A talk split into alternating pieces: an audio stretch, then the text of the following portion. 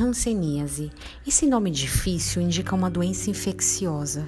Os sintomas, que, claro, precisam de um diagnóstico médico, começam com manchas vermelhas na pele e, consequentemente, uma diminuição da sensibilidade, claro, entre outros efeitos.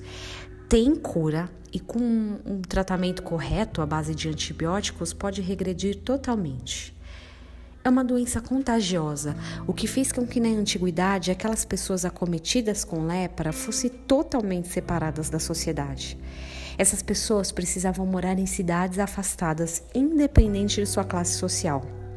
A lepra era praticamente uma sentença de morte.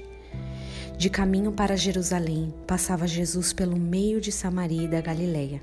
Ao entrar numa aldeia, saíram-lhe ao encontro dez leprosos que ficaram de longe e lhe gritaram, dizendo: Jesus, mestre, compadece de nós. Ao vê-los, disse-lhe Jesus: Ide e mostrai-vos ao sacerdote.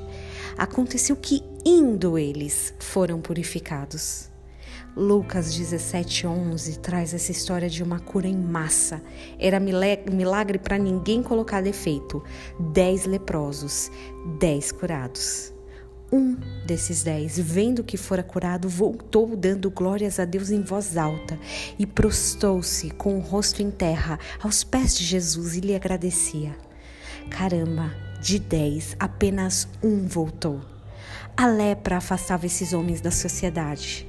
A cura os afastou de Jesus. Eu já pensei muitas vezes nesse texto como ingratidão.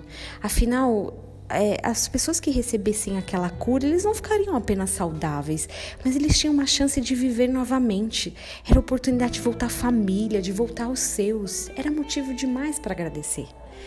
Porém, pensando um pouco melhor, me parece que eles até poderiam ter gratidão em seus corações, mas a vontade de reviver tudo o que haviam perdido era maior do que voltar-se a agradecer ao médico. Quantas vezes somos assim também? Gratos, porque gratidão é a palavra da moda. Sentimos esse sentimento de agradecimento, mas estamos longe de Jesus. A gratidão sozinha é vazia.